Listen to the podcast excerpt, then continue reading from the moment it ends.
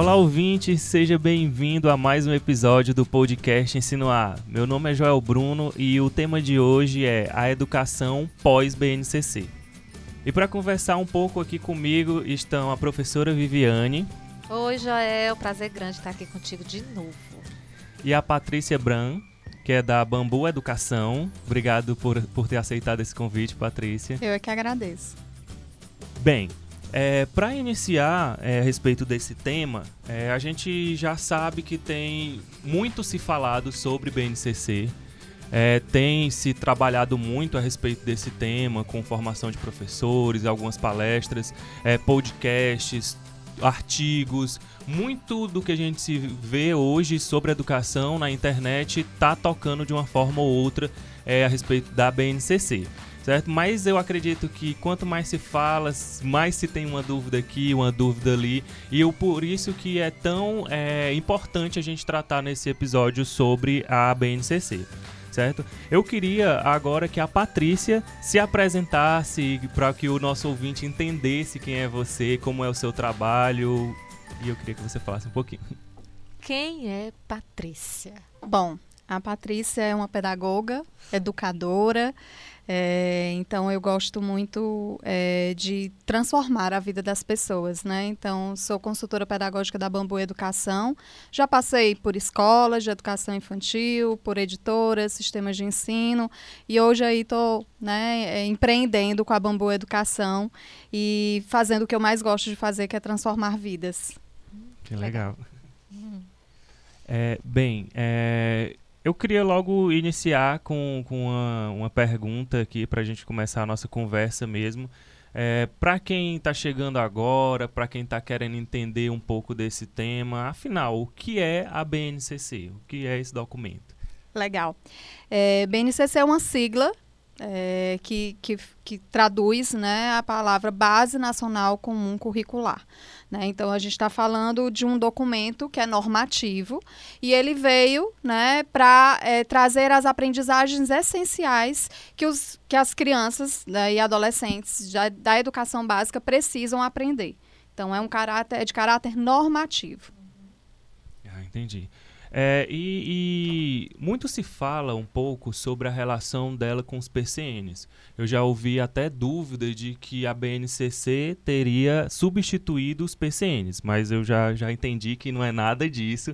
Inclusive, é, a Patrícia teve uma palestra aqui com a gente na segunda semana pedagógica da Universidade Aberta do Nordeste e foi uma das minhas perguntas para ela e ela me respondeu muito bem. E isso, por isso que eu queria tocar aqui no, nesse assunto aqui no, no podcast podcast, para que você é, esclarecesse para alguns dos nossos ouvintes, que eu acho que tem a mesma dúvida que eu já tive, que é qual é a relação assim desse, desse caminhar em paralelo da BNCC com os PCNs? Como é que funciona isso? Tá, eu acho que a primeira coisa que a gente precisa entender é que a BNCC ela não foi construída assim rapidinho. Né? Então, há muito tempo né, que o Brasil necessita de uma base nacional comum curricular, outros países já têm essa base, é, já, já tinham, né, na verdade, quando a gente construiu a nossa, mas ela está ela tá, ela tá prevista né, desde a nossa Constituição, de 1988, está lá, né, tem um uma, um artigo, que Eita, eu não me lembro exatamente longe, qual o né? número, mas que diz que a gente precisava de uma base nacional comum curricular para o nosso Brasil, imenso que ele é. É, então começa daí a história. Imenso de... e plural. E plural, né? verdade. A gente precisa ter essa, essa preocupação. Essa, é, é, uma das preocupações isso, da BNCC, isso. inclusive. É, então, é, começou né, a, a pensar-se sobre como fazer essa, esse documento, vamos dizer assim, essa base. E aí vai passando alguns marcos legais, né, que a própria base traz isso no documento dela, ela traz esses marcos legais, né? Então a gente passou pelas diretrizes curriculares nacionais, né, que foi um documento orientador do que que precisava ser ensinado. A gente teve os PCNs, então a gente teve muita coisa acontecendo. Depois começou-se a tentar traçar as, as diretrizes para essa Base Nacional Comum Curricular, com audiências públicas, com a opinião de professores, né, com especialistas da área, para a gente chegar até a base mesmo, hoje o documento, que tem mais de 600 páginas aí, para a gente conhecer e aprofundar. É, então, é, existia uma história para se construir a BNCC. Então, o que a gente pode falar de PCNs e BNCC é que o PCN foi uma base para a proposta da base, né? Então foi um fundamento, ela que deu luz, vamos dizer, a muitas, alguma, a muitas discussões da, do que está lá escrito. E eu acho assim também, né, Patrícia? esse tempo todo, né, você falando que a base está prevista desde 1988, e esse tempo todo a gente não ficou órfão, né? Os PCNs, Isso. eles meio que, que, meio não, totalmente, deram esse suporte às, às escolas, aos professores em especial, né, de Com como certeza. fazer o trabalho em sala de aula. Com certeza. O que a BNCC vem, quando você pergunta o que é a base, eu falei da sigla, né, ela é muito mais do que é isso, tem muita coisa aí por trás. Mas o que a BNCC traz é é, é, um norteador das aprendizagens essenciais. Ele mostra o que é que a gente, no mínimo, deve aprender em cada ano, em cada série. Então, isso é que, é o que a base trouxe, que é, fica mais claro para os professores. Porque antes a gente tinha o conteúdo, tinha os valores, mas não tinha exatamente quando é que a gente precisa ensinar. E aí uhum. existia muita desigualdade. Eu vou fugir um pouco do roteiro. é que me veio aqui uma, uma, uma, situação, né? Tudo isso que a Patrícia está falando, até de uma forma bem objetiva e psh, meio que dá uma, uma luzona assim. É ah, eu, eu entendo, ou, eu percebo, Patrícia, não sei se eu estou enganada, que a base, de uma certa forma, hoje, né, a, a homologação dela do fundamental, educação infantil fundamental, foi no final de 2017, Isso. né?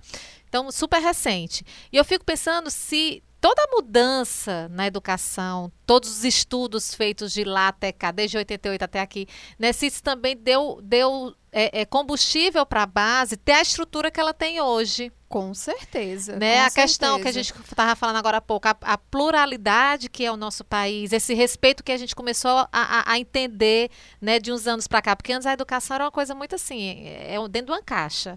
Né? Hoje a gente abriu essa caixa e viu que a possibilidade de, de ensinar é múltipla, a, a possibilidade de aprender, essa é que é mesmo, né? Então, assim, ixi, por isso que eu digo, ó, 45 minutos é pouco tempo, viu? É, a, história, a história dos estilos de aprendizagem, então tem muito conceito que envolve, né? E que a base, pelo pouco que eu já li dela, ela meio que tem tem essa, essa preocupação, né? Essa delicadeza. Tem, tem muito fundamento, assim, tem muitos especialistas, né? Eu acho que é, Jacques Delors, quando fala lá do, dos quatro princípios, né? Então, existem muitas coisas que ela está fundamentada, né? E que, as, que a, o PCN, as diretrizes, foram suporte para que ela pudesse chegar até lá. Talvez a gente tenha demorado muito tempo, 30 anos, Sim, né? Se com você certeza. para edu, pensando na educação, mas a educação não estava parada. Existem Isso. muitas escolas de referência, escolas que fazem realmente o que a base já propõe hoje, com trabalho com habilidades, com competências. É, mas a gente não está falando de, da, de todas as escolas. E a base também não é um milagre. Também. E escolas públicas, né, E Patrícia? escolas públicas. E a base é. não vai fazer um milagre sozinha. Ela é um documento, uhum. né? Por mais que seja normativo, né, as pessoas precisam mudar seus paradigmas, seus, né, seus mindsets para poder fazer acontecer. Isso é necessário. Entendi. Então a gente pode dizer que a BNCC veio trazer o que precisa se aprender e o PCN o como ou o contrário, para deixar mais claro assim para a gente como é que funciona. Olha, acho eu penso, né, pelas, pelas leituras que eu já fiz e discussões que eu já fiz, que os PCNs, eles traziam muito o quê, né? É, e a base, ela, ela não traz o como, ela não é uma metodologia, tá? Mas ela, ela pelo menos te diz aonde você vai ter que chegar. Né? Então, ela te dá uma diretriz de dizer assim: essa é a meta que eu quero para cada série tá? Para cada idade escolar, vamos dizer assim. E aí, com isso, a gente pode pensar o juntar o que e o como para poder. Que aí é onde entra o currículo. Aí entra um outro assunto que é o currículo da escola, que a BNCC não é um currículo. Pronto. E aí, já que você tocou na questão de currículo, qual é assim o, o, nível de autonomia que a BNCC dá para a escola elaborar esse currículo? Como é que funciona isso? É algo é, pré-estabelecido ou a escola tem liberdade para que com essa base, como você falou, trabalhar em cima e ter a sua particularidade? Como é que funciona isso? É, a escola ela tem total autonomia. Na verdade, a BNCC, como eu acabei de falar, não é um currículo. Ela é normativa, ela dá essa referência e esse direcionador, vamos dizer assim. Mas a escola ela precisa criar seu currículo, ela precisa criar a sua identidade. O currículo é a identidade da escola tá? Então, a escola ela precisa ter a sua personalidade, ela precisa entender a sua comunidade, né? Por isso que existe o PPP, que é o projeto político pedagógico da escola. É, e aí ele precisa ser montado com a equipe escolar, juntamente com a comunidade escolar, para entender a realidade daquele espaço, né? Daquele local onde a escola está inserida. Como é que ela vai poder ajudar a comunidade? Como é que ela ajuda esses alunos? O que que cidadão ela quer formar? Então, a BNC se ela vai trazer sim habilidades descritas, definidas, mas a escola pode inserir é, também outros conhecimentos, outras competências, outros valores, além daquilo que está na base. É, e aí começa assim: tem a base nacional comum, tem a, a, a, o, que a, o que a rede vai fazer, a rede estadual, as redes municipais e depois vem a escola, né? Então isso vai enchendo ainda mais esse currículo da escola e a escola escola pode ampliar. Eu penso que a escola ela tem o poder de trazer mais do que a BNCC traz. Entendi, muito, muito legal. É, a gente está entendendo assim de uma forma geral e trazendo a ideia geral do, do que é essa, essa BNCC e como é que ela está funcionando é, até hoje, mas é, hoje se fala muito ainda sobre a, a, educação básica nos níveis do infantil, fundamental 1 e fundamental 2, né? É, a, ainda se tem um pouco de dúvida sobre o status do, do ensino médio. É, como é que a gente pode esclarecer como é que está hoje o, o status do, da, da BNCC no ensino médio e, e como a gente estava falando aqui um pouco nos bastidores, né, antes de começar, essa relação com, com a, a reforma do ensino médio. Tem como você dar uma, uma geral assim para que, que fique claro, porque o, o, objetivo desse episódio é justamente sanar as dúvidas e, e dar essa base de início. Já já a gente entra no daqui para frente. Mas a gente está colocando aí o, o, o, fundamento agora. Como é que está funcionando assim o status hoje? Como é que... Tá, é, talvez a gente, né, é, de memória, a gente lembre muito mais da educação infantil e do fundamental, porque já desde 2017, né, já vinha tendo essas audiências públicas há mais tempo, se não me engano, de 2015. É, em 2017 ela foi homologada e aí a, a base do ensino médio ela está um pouco mais recente, ela foi homologada no final de 2018 é, e, e foi uma, uma diferença, não a base necessariamente, mas a reforma do ensino médio ela nova para todo mundo, né? Então, é por isso que talvez existam mais dúvidas nesse sentido. E é, eu diria que a base nacional, então já existe, esse status já está ok, né? ela já existe. A reforma do ensino médio também já está ok, né? já é para estar tá sendo para acontecer agora a implementação né? nas escolas, agora em 2020. E é, o que estava faltando, que foi é, publicado no Diário Oficial no ano passado, foi os, o, as orientações para diretrizes curriculares é, do, dos itinerários, certo? Para as diretrizes dos itinerários formativos que fazem parte da reforma do ensino médio, certo? É... Alguma coisa? Não, tranquilo.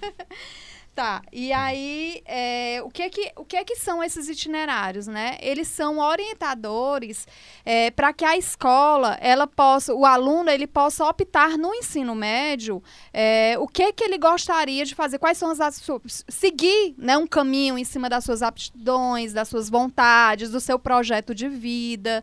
Então, tudo isso né, vai fazer parte dos itinerários formativos, que é uma parte do que o ensino médio vai oferecer. Então, a obrigatoriedade para os alunos do ensino médio é que a, a escola ela cumpra 60% da carga horária é, do aluno do ensino médio tem que ser pelo, pela BNCC, pela Base Nacional Comum. Os outros 40% vão ser é, com os itinerários formativos, certo? E aí eles têm, né, eu trouxe aqui, eles têm umas, uns eixos estruturantes, esses itinerários.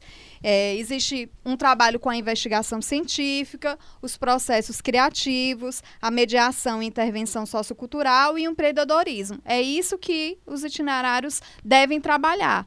Para quê? Para que ele possa se preparar ainda mais com relação às habilidades, a aprimorar ainda mais né, o conhecimento e as habilidades e aprofundar os conhecimentos e habilidades da, do ensino fundamental e assim seguir para a vida né, que ele vai, vai, vai ter profissionalmente, vamos dizer assim. É, desculpa, Joel. É, eu acho fantástico, sabe? Eu até, a gente já teve discutindo sobre isso, e eu conversando com algumas pessoas até que moraram fora já do país, eles falam que isso já acontece de uma forma bem tranquila em outros países, né? Eu acho que estava faltando muito aqui. Fico muito feliz eu, e eu sei, embora eu esteja muito feliz, eu sei que ainda há um processo pela frente, não é um estralar de dedos, né? É, mas eu fico feliz que, que há uma perspectiva assim, né? O que o nosso país, que o, no, que o que, que a, a, educação do nosso país ele já esteja vendo de uma forma é, é, é, onde realmente a preocupação seja o aluno, né? Porque assim a gente fala muito de professor, eu sou professora, né? E, e, e enfim é, é um status que eu tenho muito orgulho e a gente sabe das dificuldades em vários âmbitos e tudo, mas se a gente parar um pouquinho para pensar, o grande objetivo é o aluno né? É, é, a aprendizagem desse aluno. Então, não é à toa que, que todos esses documentos, né? Você falando no começo da LDB, e assim, eu fiz uma viagem na época que eu fazia faculdade, e aí vieram os PCNs e agora a base. Eu acho que é um esforço coletivo, que eu acho isso muito bacana, necessário, até por conta de todo o histórico que a gente tem na educação. E, e, assim, só para a gente poder até fechar esse meu raciocínio, no sentido de que ainda há muito que percorrer. Eu acho que a base é o começo de uma grande mudança. Né? Até o que a Patrícia falou agora há pouco, a base por si só não resolve, né?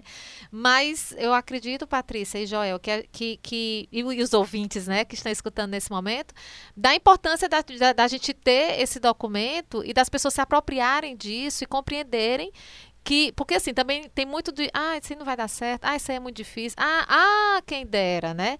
Mas é um processo né? Que a gente precisa se, apro se apropriar desse documento e fazer valer acontecer no nosso dia a dia. A gente aqui enquanto Fundação Demócrito Rocha a gente não trabalha a gente tem um curso técnico é, mas se a gente parar para pensar o quanto a base é importante em escolas de educação infantil, fundamental e médio, né, eu não sei em que distância a gente está enquanto instituição. Mas depois que a gente conversou sobre a BNCC recentemente na nossa semana pedagógica, a gente visualizou muita coisa né, que a gente pode estar tá desenvolvendo com os nossos alunos, inclusive à distância, né, que é o nosso Sim. forte, e como é que isso pode ser implementado. Então é justamente isso. A base existe e eu, enquanto professor, enquanto, enquanto profissional transformador, como é que a gente pode pode estar inserindo esses conceitos dentro da nossa vivência na educação. É, isso é um grande desafio, é, porque a gente precisa é, pensar sobre é, o que é que a gente vai fazer no ensino-aprendizagem para que esses alunos aprendam por meio de competências e habilidades, mas a gente não foi formado assim. Então, a gente talvez não tenha habilidades também suficientes para que esses alunos oh, possam Patrícia, ser... eu tinha que tocar nesse assunto. Mas é um é desafio. a realidade. É, é um desafio é. grande que a gente tem, porque senão a gente... Porque, assim, as coisas que estão lá na base, né? Ela só estruturou esse caminho e esse, essa meta, vamos dizer assim. Mas as coisas que estão escritas lá na base, elas, elas vieram de, de várias outras coisas que, estão que, que especialistas já falavam, né? Então, a gente precisa precisa é, tirar do papel isso, né, e fazer realmente acontecer, porque senão vai ser mais um documento. Não que os outros não surtiram efeito. Eu acho que a gente tem uma evolução, sim, mais lenta. E agora a sociedade está emergindo e pedindo uma mudança, porque se a gente não mudar com essa, com essa juventude de agora, uhum. a gente não sabe como é que vai ser né, o nosso Brasil daqui, a, daqui para frente. Pois é, até porque as exigências hoje são outras. São outras. Né? Você não consegue. Eu brinco às vezes com as pessoas dizendo, gente, como é difícil fazer escola hoje em dia, porque são muitas coisas. No meu tempo de estudante, lá na década de 80, é, é, é, eu observava que era conteúdo. A gente ia para a escola para aprender, fazer prova, passar ano, etc. Hoje, há uma complexidade na educação, nas escolas é, é, é, formais, né? Que, que, gente, eu acho muito desafiador. Né? E assim, Patrícia, quando você fala que há, há, algum tempo especialistas já tratavam desse assunto. O que, o que eu queria ressaltar é que, embora que isso já existisse há anos, o próprio Paulo Freire é, e tantos outros né, é, é, que a gente já leu na faculdade, É, mas o que eu acho interessante é que agora está num documento só. Então, aquela pessoa que não tinha aquela referência, por algum motivo, ela agora tem a oportunidade de ter tudo em um, em um formato né, onde ela possa estar tá, é, é, se apropriando daquelas informações, daquela importância contextualizada, que ainda uhum, tem isso. Não isso. é o conceito pelo conceito, ele está contextualizada, e eu acho isso muito válido. Bem, e aí depois que a gente entendeu até agora sobre a BNCC, como foi que se deu essa formação, o que é a BNCC, sobre um pouco aí de como é que funciona, como é essa aplicação, é, a relação dela com os, os, PCN, já foi muita coisa só nesse episódio, né? É, mas é, eu queria perguntar agora quais são, quais são os desafios que a escola enfrenta agora diante da BNCC. Como é que funciona do daqui para frente? Qual é o desafio agora? Os os, os desafios. É, eu penso, reflito sobre essa pergunta. Primeiro, eu diria que ela continua com os mesmos desafios, né?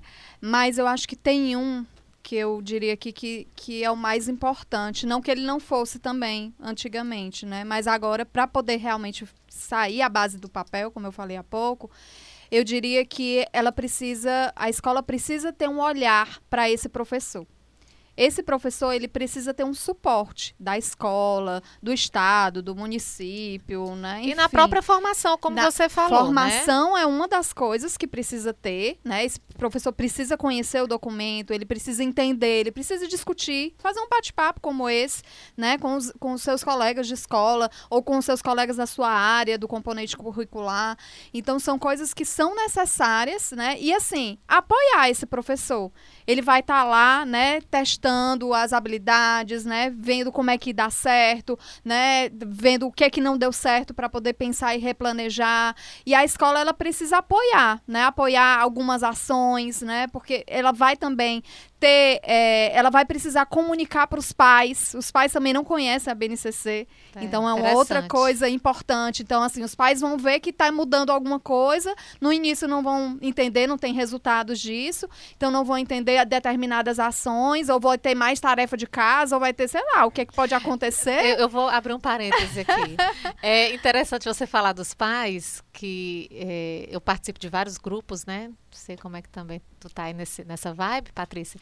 E agora, final de ano, para troca de material, aí as mães diziam: não, o material não serve mais, tem que comprar outro, porque todo mundo quer trocar, quer reaproveitar. É. Aí uma disse assim: é porque agora tem uma tal de BNCC e o material tem que dar tá, está adaptado para a BNCC. Aí eu né, fui lá e expliquei para ela. que Ela é isso mesmo, é isso mesmo, Viviane. Eu disse, então, é, é isso, gente. Por isso que o material precisa estar isso, adaptado. Isso, exatamente. E, e, os pais precisam comprar essa ideia, só que eles só vão comprar quando a escola começar isso. a comunicar. Para isso, um outro desafio da escola é ter claro o seu PPP, a sua identidade, o seu currículo. Ela precisa fazer isso acontecer. E eu acho que um outro desafio, além dos professores e, e da construção desse PPP alinhado ao que a base base traz, é o trabalho com, é, com as. Com as como é que eu posso dizer? É, com as aprendizagens essenciais mínimas, né? Então, assim, ao invés de eu me preocupar agora só com o ensino, eu tenho que me preocupar com a aprendizagem. Como é que eu vou, então, é, criar avaliação? Como é que vai ser para eu poder garantir que aquelas habilidades mínimas elas, elas foram contempladas? E sem querer polemizar, porque para mim avaliação é uma para mim, Viviane, tá? Por favor. Eu acho polêmico demais falar de avaliação.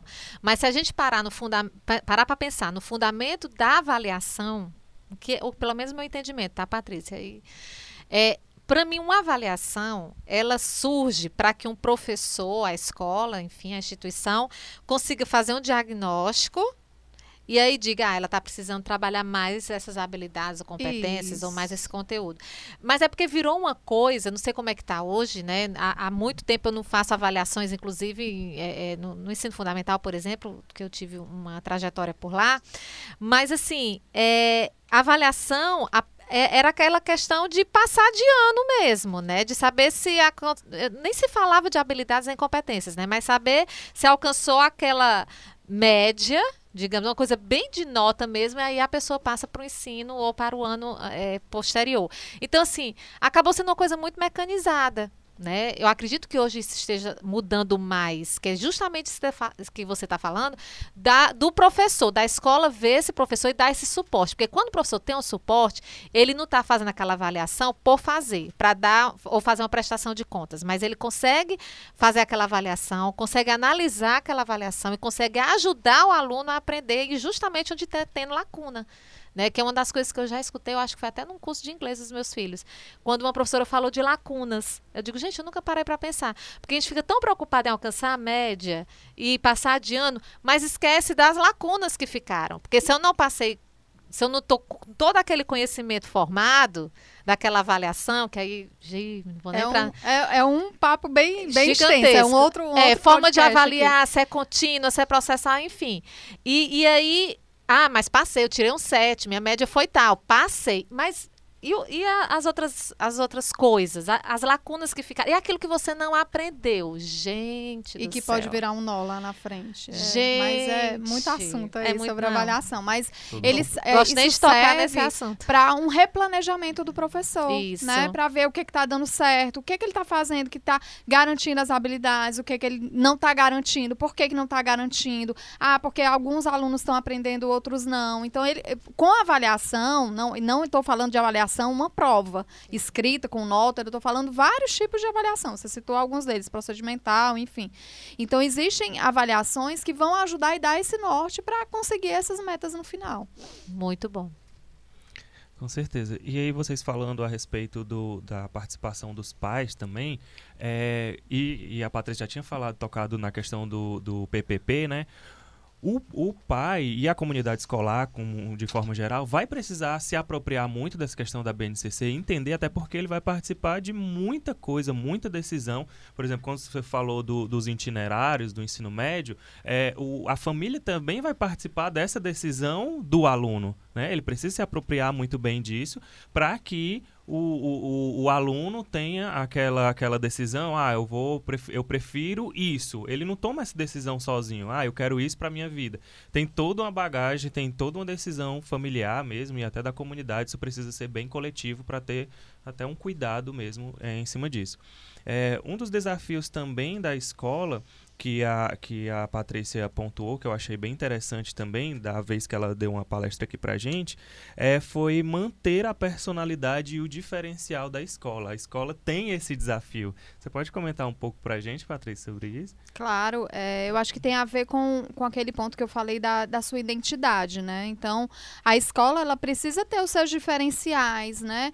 É, quando, provavelmente, né, o diretor da escola, né, o dono dessa escola, quando a escola nasceu, é, independente se começou da educação infantil, se começou lá no ensino médio, ele tinha um sonho, ele tinha né, um desejo, uma missão. Então, acredito que isso precisa estar tá claro para a comunidade, né? O que é que ele está ali trazendo, porque a gente não está ali, a escola não está ali só para formar é, esse aluno na educação básica, né? Ela, ela traz valores, ela traz relacionamento, ela traz competências, né? Mesmo que antes não existia a base, isso acontecia, né? De alguma forma ou outra, talvez não tão direcionado, mas isso acontecia. Então, a escola ela tá para formar esse cidadão, né? E eu acho que agora mais do que nunca a base traz isso mais claro.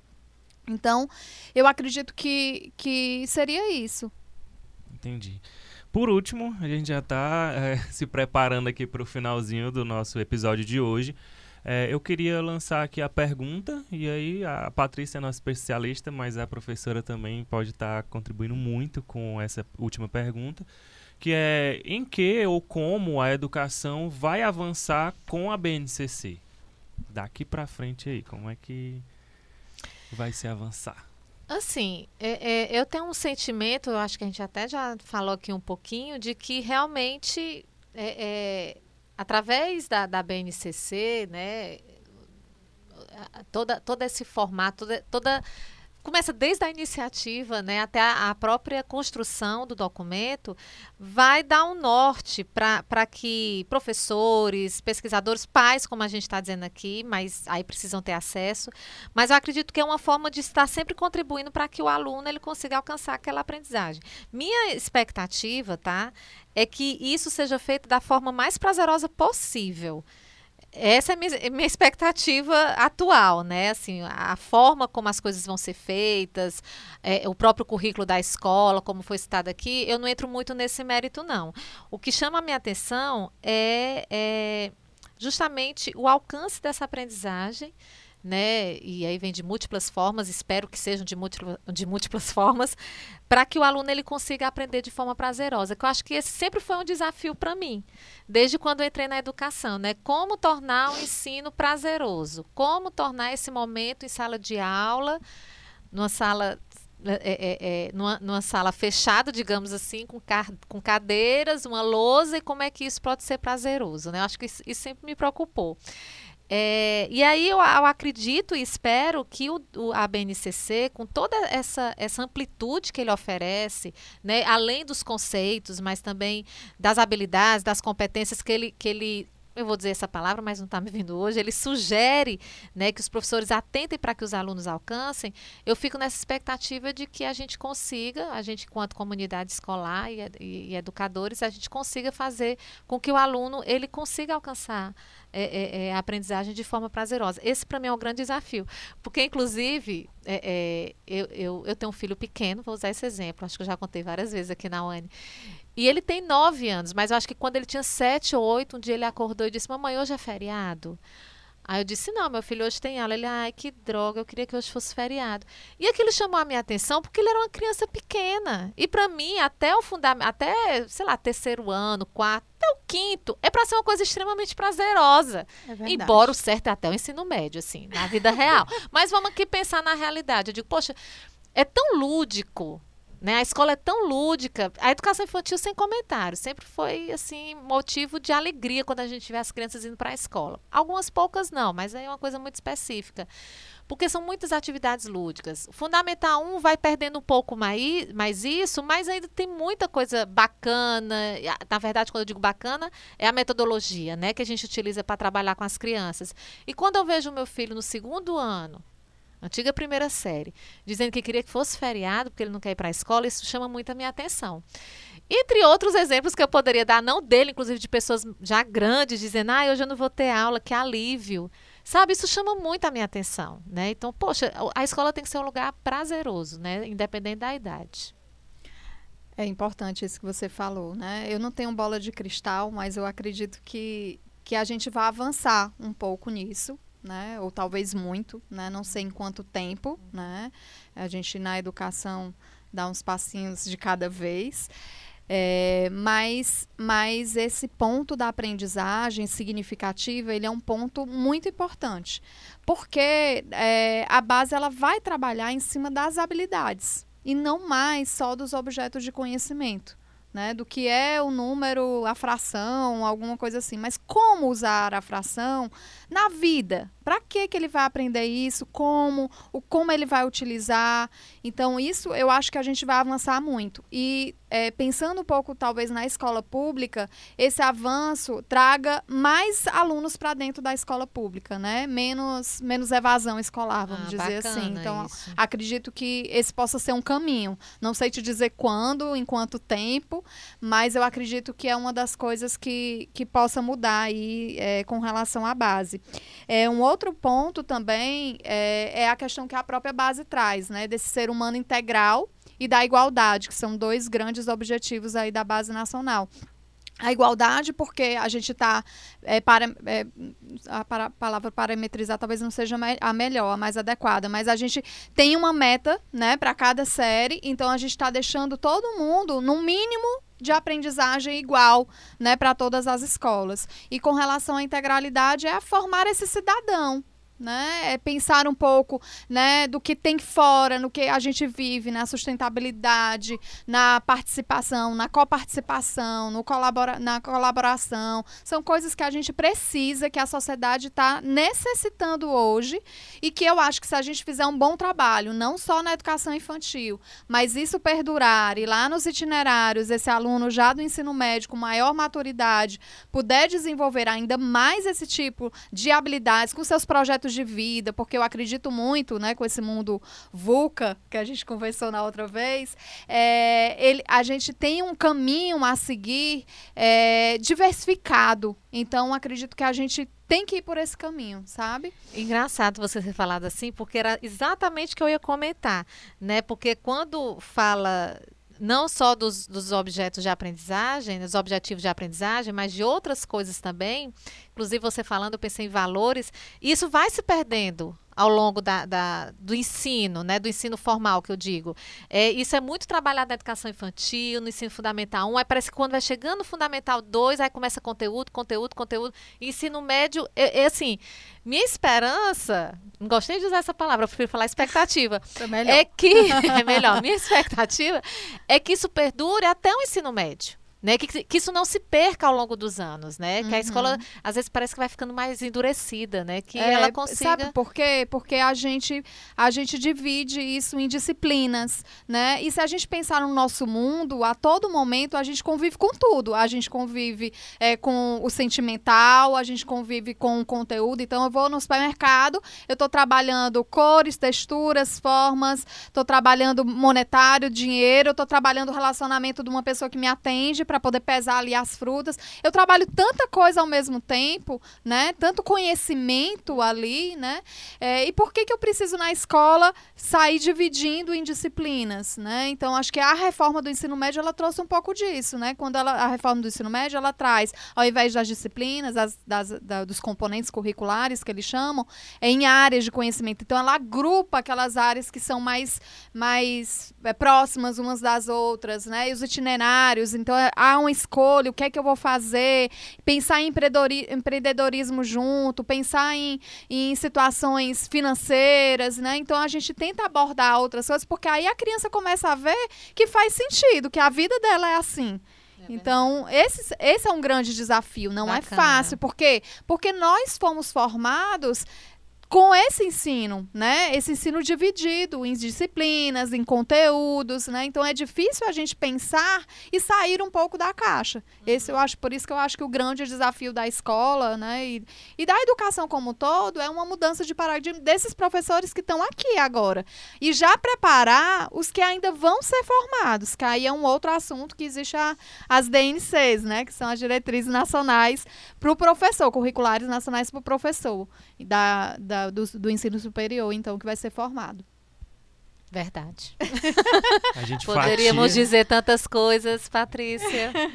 A gente fatia e depois para juntar tudo isso para usar na prática é o que fica mais é. difícil. Fica né? desinteressante, é, né, para os alunos, que é isso que a, a Patrícia está colocando. E há muito tempo se fala de inter, interdisciplinaridade, é, é. trans Desde os PCNs desde era PCNs, demais. Mas não é uma coisa fácil de se fazer, porque já existe uma estrutura, né? Estrutura seriada, estrutura de disciplina, que isso, o currículo da escola tem total liberdade. Quando você perguntava de autonomia, ele tem total liberdade de acabar com isso. Não, eu não quero que aqui na minha escola tenha séries específicas. Eu quero juntar duas séries específicas. A escola tem essa autonomia dentro do currículo dela, né? O que ela precisa é só garantir essa aprendizagem mínimo, porque se a escola, se um aluno sair daqui e for para uma outra escola, ou se ele for fazer um, um concurso ou alguma coisa nesse sentido, ele tenha pelo menos a mesma a base, a mesma base, a mesma, né, um, um poder de justiça, vamos dizer assim. Legal. Bem, Antes de encerrar mesmo, eu queria pedir para Patrícia que deixasse aqui algumas indicações de leituras, de acesso, algum vídeo ou algo que, que seja um bom material para que o nosso ouvinte possa se aprofundar nesse conteúdo mesmo das BNCCs. Tá, livro é, não tem um lançamento, vamos dizer assim, mas eu acho que site, é, o MEC está fazendo um bom trabalho. Então, tem o, o site da Base Nacional Comum.mec.gov.br e existe o um movimento pela base.org.br e existe um, um, um, site que eu conheci há pouco tempo que se, se chama novoensinomédio.mec.gov.br, que é do novo ensino médio. Então, acho que são três sites e geralmente eles indicam indicam para outros sites. Então tem, tem desde a história do BNCC que a gente conversou um pouco, o que é, quais são os objetivos, a estrutura, né, que a gente não falou aqui, até porque precisa visualizar, e é, os marcos, né, do, da história da, pra, que a BNCC foi construída, é, a implementação. O que é que eles estão fazendo agora? Ah, já foi homologada? Beleza. E agora? O que é que a gente precisa fazer? Vamos implementar. Agora todos os estados precisam criar o seu, a sua base do estado, né? O que é que vai colocar lá? A sua sua, sua, seu, seu, sua diretriz, seu documento nesse sentido. Depois os municípios, aí eles vão dando passo a passo, vão reunindo pessoas, então tá bem legal, eu acho que tem muita coisa lá para leitura. E se o ouvinte quiser entrar em contato com a Patrícia, entender aí melhor. Encontrá-la no Instagram. É, um pouco aí do Bambu Educação, como é que faz? Pronto, a gente tem o Instagram, nosso site está em construção, mas a gente tem o Instagram, então é Bambu Educacão, tá?